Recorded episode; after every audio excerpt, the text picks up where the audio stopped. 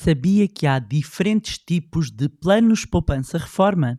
Sabia que há diferentes tipos de comissionamento? No mais recente episódio do podcast Money Bar, explico-lhe quais as comissões que deve ter atenção quando falamos de PPRs. Olá, o meu nome é Bárbara Barroso, sou especialista em educação financeira e finanças pessoais e sejam bem-vindos ao Money Bar.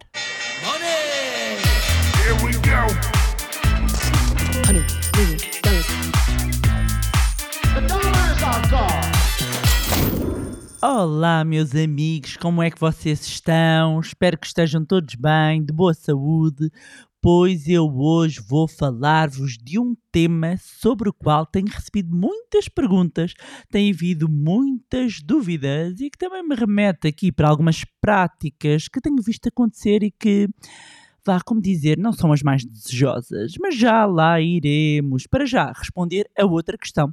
A outra questão que me tem enviado muito, que nos tem enviado muito para o Manilab, que é qual é a questão?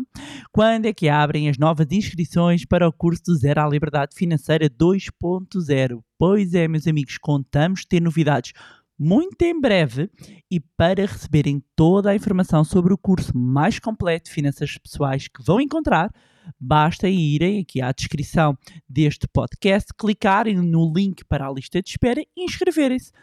Para quem não sabe do que é que eu estou a falar, não sei como é que não sabe, hein? não sei como é que não sabe, mas para quem não sabe do que é que eu estou a falar, é só o curso de finanças pessoais mais completo que já transformou a vida de centenas de pessoas e que pode transformar a sua também.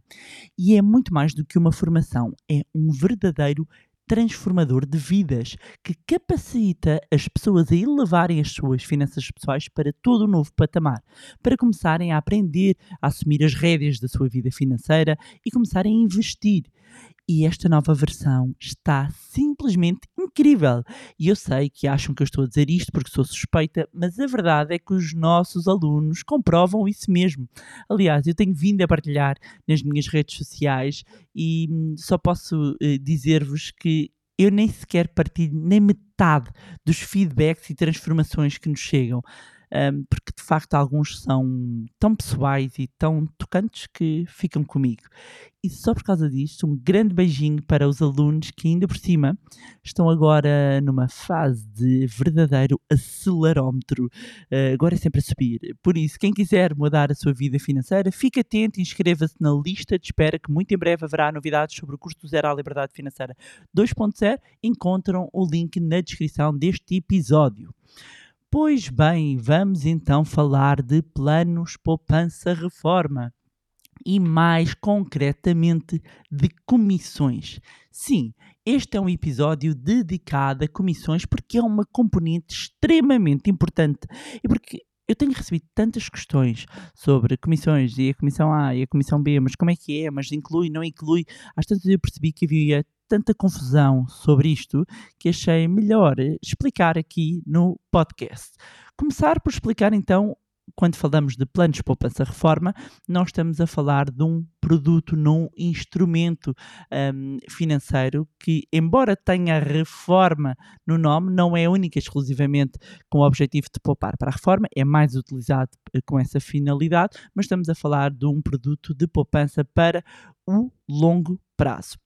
E essencialmente existem dois grandes grupos de PPRs. Existem mais, e eu até já dediquei aqui um, um episódio a explicar todos os tipos de PPRs uh, que existem, mas vamos centrar nos dois principais. E as duas grandes categorias de planos de poupança-reforma são os fundos de PPR e os seguros de PPR. E um, estes PPRs, estas formas de PPRs têm características diferentes. Uh, só para dar aqui um exemplo, e eu já vou explicar aqui as grandes diferenças, mas quando falamos sobre os seguros de PPR, os seguros de capitalização PPR da maioria garante capital um, e, algum, e tem também um rendimento mínimo. Quando falamos de fundos de investimento, já não tem capital um, garantido, uma parte investe uh, em ações, umas têm maior, maior percentagem em ações, outras uh, menores, mas a verdade é que quando nós vamos perceber onde é que os portugueses colocam o, o seu dinheiro quando investem em planos de poupança reforma, a grande maioria, a esmagadora maioria, ainda coloca em uh, seguros de PPR. Uh, portanto, a esmagadora maioria ainda coloca em seguros de PPR. Quando olhamos para os PPRs, dizer que há para todos os perfis, desde perfis mais conservadores, moderados, uh, agressivos, mas de grosso modo existem então estas duas grandes categorias. E se nós tivéssemos que explicar assim as diferenças entre seguros e os fundos de PPRs, começando então pelo risco, não é? Pela garantia de capital. Então, a maioria dos seguros de PPR, a grande maioria, a esmagadora maioria, tem capital garantido. No caso dos fundos de PPRs, um, não tem uh, capital garantido. No caso dos seguros de PPR, quando falamos de rendimento garantido, portanto, nós sabermos à partida qual é que é uh, o, o, rendimento que temos, ou pelo menos uma parte, um, há PPRs, os seguros de PPRs, têm seguros de PPRs que uh, têm capital garantido, embora haja exceções, a grande maioria uh, oferece capital, uh, não é capital, é rendimento, assim que é rendimento garantido. Nos fundos de PPR não há rendimento garantido. E muita atenção. Portanto, quando nós temos um fundo de PPR a falar de uh, percentagens de rentabilidade, não podem garantir que vão ter essa rentabilidade. Pode haver expectativa, não pode haver garantia desse rendimento. Os seguros, sim. Os fundos, não.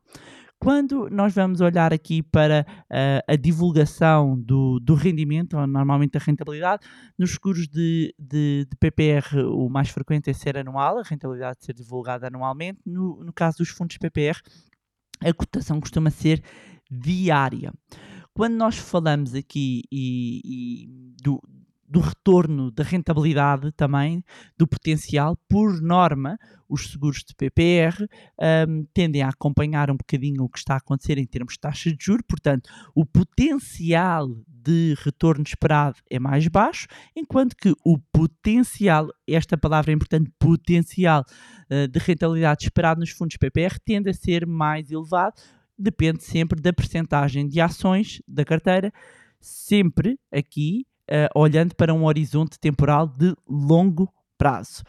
Quando nós vamos avaliar aqui uh, a informação, onde é que nós podemos encontrar a informação? Normalmente nos seguros de PPR, nós, eh, as condições pré-contratuais uh, vêm descritas numa apólice, porque estamos a falar de um seguro.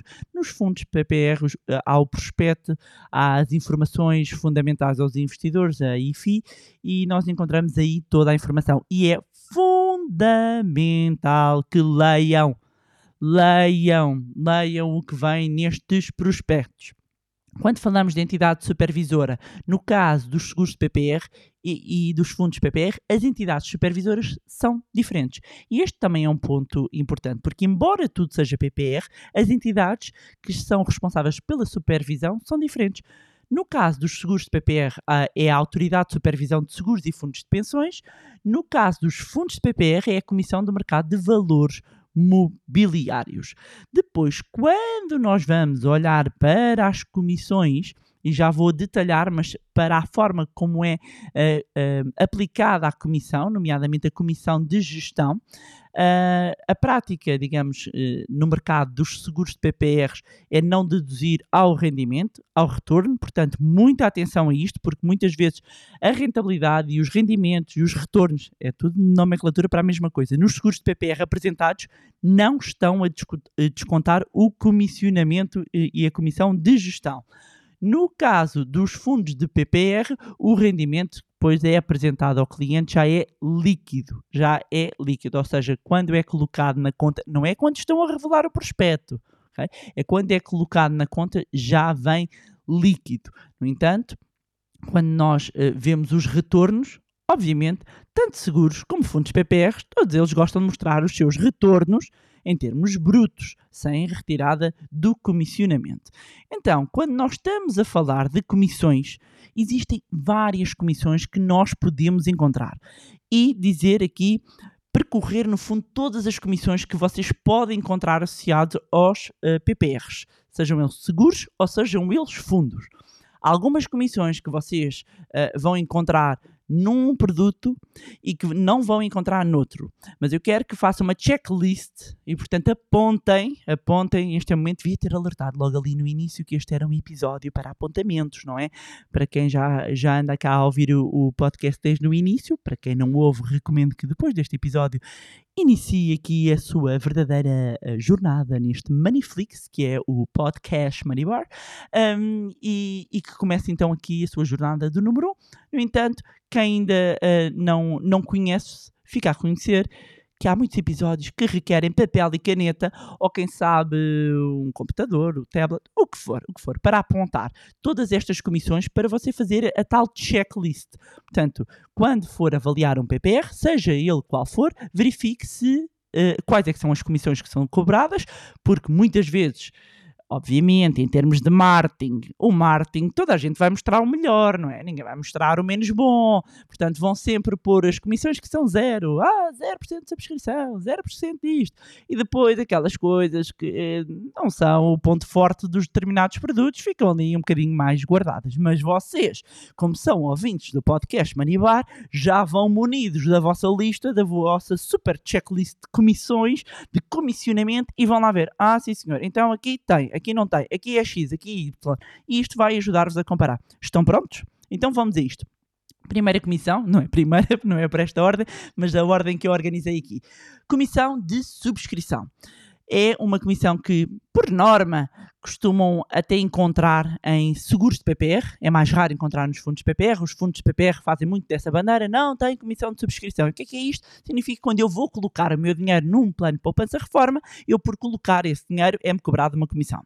Eu pessoalmente não gosto de coisas que têm comissões de subscrição. Mas pronto, vou deixar as opiniões para mim, vou ser factual. Portanto, comissão de subscrição. Uma comissão que é cobrada pela subscrição do produto. Outra comissão, que no fundo é a comissão mais importante, que é a comissão de gestão. E aqui quero chamar a vossa atenção. Comissão de gestão todos os PPRs têm uma comissão de gestão, mas há aqui modelos diferentes de aplicação desta comissão.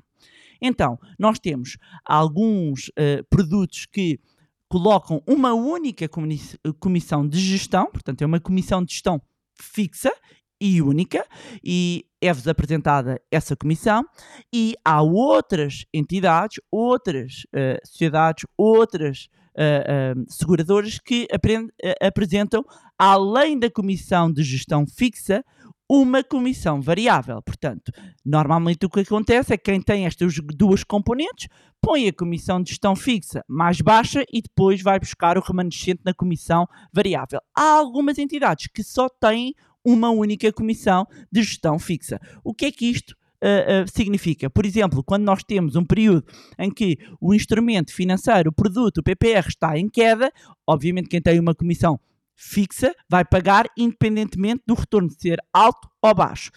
Quando nós estamos num momento em que o PPR está a pagar, uh, está a pagar, está a render a, a, a, ter retornos positivos, que assim se espera, não é? Eu acho que todos nós queremos investir e queremos retornos positivos, e sobretudo falando no longo prazo, quem tem uma comissão de gestão fixa mais baixa e depois tem a componente variável, um, significa que vai pagar aqui eh, em, du em duas vezes. E só fazendo as contas para verificar se efetivamente Uh, está, a ser, uh, uh, está a ter aqui uma, um pagamento de comissões mais baixo do que noutra condição. Mas é, é, é importante alertar para para este fator, que é atenção à comissão de gestão, porque quem tem, uh, inclusivamente, estas duas componentes, às vezes fala uh, da comissão de gestão fixa, porque ela vai ser mais baixa do que quem só tem uma comissão única, mas depois tem componente variável.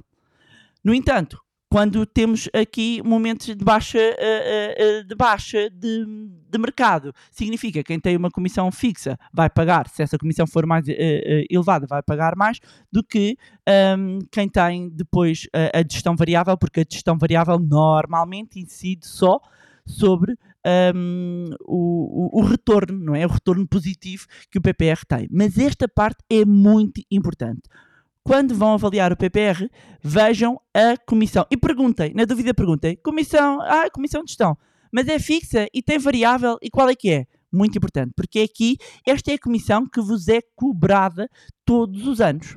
Okay? Esta é a comissão de gestão que os gestores uh, uh, ficam para a gestão do fundo. E é importante nós percebemos isto. Como eu tinha dito uh, no início, normalmente quem tem seguros de PPR, esta comissão é não, não, não é deduzida logo da rentabilidade. No caso dos fundos PPRs, ela é deduzida da rentabilidade. Depois temos a comissão de depósito. A comissão de depósito bancário que pode encontrar em alguns nuns ou noutros, porque não está incorporado, os outros uh, ah, um, detalham esta comissão. Porque depois há entidades que são mais minuciosas na descrição das comissões, há outras que incluem tudo na comissão de gestão. E destina-se, no fundo, aqui a remunerar os serviços do, do banco, onde ficam uh, depositados então os títulos. Depois temos também a comissão de resgate ou do reembolso, ou seja, quando for para resgatar, para retirar o seu dinheiro, vai pagar uma comissão. E nada isto tem a ver com a parte da tributação. Tributação é fisco, amigos. Tributação é a componente fiscal. Isto é o resgate, e, e, e é o momento do resgate, é a comissão uh, paga à, à sociedade gestora, é paga à seguradora pelo reembolso, pelo reembolso. Portanto, perceber qual é que é a comissão de resgate ou reembolso. Depois temos também a comissão de transferência. E esta comissão de transferência é no caso de haver transferência de PPRs, porque não sei se vocês sabem, mas vocês tendo um PPR, uh, podem transferir para outro PPR sem perder a antiguidade. Esta é uma vantagem deste instrumento. Vocês não estão satisfeitos com o produto, podem facilmente transferir para outro PPR sem custos, se, e muita atenção, se não houver garantia de capital. Se, se, o PPR não garantir o capital, vocês podem transferir o dinheiro de um PPR para outro sem custos. Caso tenha garantia de capital, podem ser cobradas comissões de transferência. No entanto, elas estão limitadas a 0,5% sobre o capital a transferir. Portanto, recapitulando, comissão de transferência. Se o PPR não tiver garantia de capital, vocês podem transferir à vontade de um lado para o outro. Se o PPR onde vocês têm o dinheiro tiver garantia de capital, no caso de transferência para o outro PPR, seja ele com, eh, com garantia de capital também ou não, podem ser-vos cobradas comissões de transferência, no entanto, estão limitadas a 0,5% sobre o capital a transferir. Além destas comissões, e estas são as principais, existem outras comissões que podem ser cobradas, e, e isto acontece muito, sobretudo no caso dos fundos de PPRs, que um, às vezes não são mencionadas mesmo na comissão de gestão. Falamos de quê? Falamos de custos de transação que, que, dizem respeito à compra e venda dos títulos. Portanto, nós temos um fundo de PPR que tem ações, tem obrigações e de repente o gestor resolve realocar, remexer a sua carteira e os custos de transação são à parte. E depois a comissão uh, de outros fundos, porque nós podemos ter um fundo de, uh, um fundo de PPR que investe noutros fundos de investimento, que investe em ETF, que são Exchange Trade Funds, na prática são fundos que transacionam em bolsa como ação. Em todo caso, existem aqui uh, podcasts a explicar um bocadinho mais, mas basicamente, se houver comissões de outros fundos, elas muitas vezes não estão refletidas nos, uh, eh, um, nos custos de gestão e são comissões à parte. Portanto, meus amigos, vocês já viram a lista de comissões que nós temos que verificar. Nem todos têm, ou seja, eu estou-vos a linkar todas as comissões que vocês podem encontrar. Muitas delas, em alguns produtos, vocês vão, uh, vão aparecer como comissão 0%. Mas é importante que façam a vossa checklist, porque muitas vezes uh, um conjunto de comissões que é zero de um lado, depois quando vão comparar, uh, há mais comissões do outro lado, e é importante comparar o comparável. Outro ponto muito importante, comparem produtos com o mesmo nível de risco.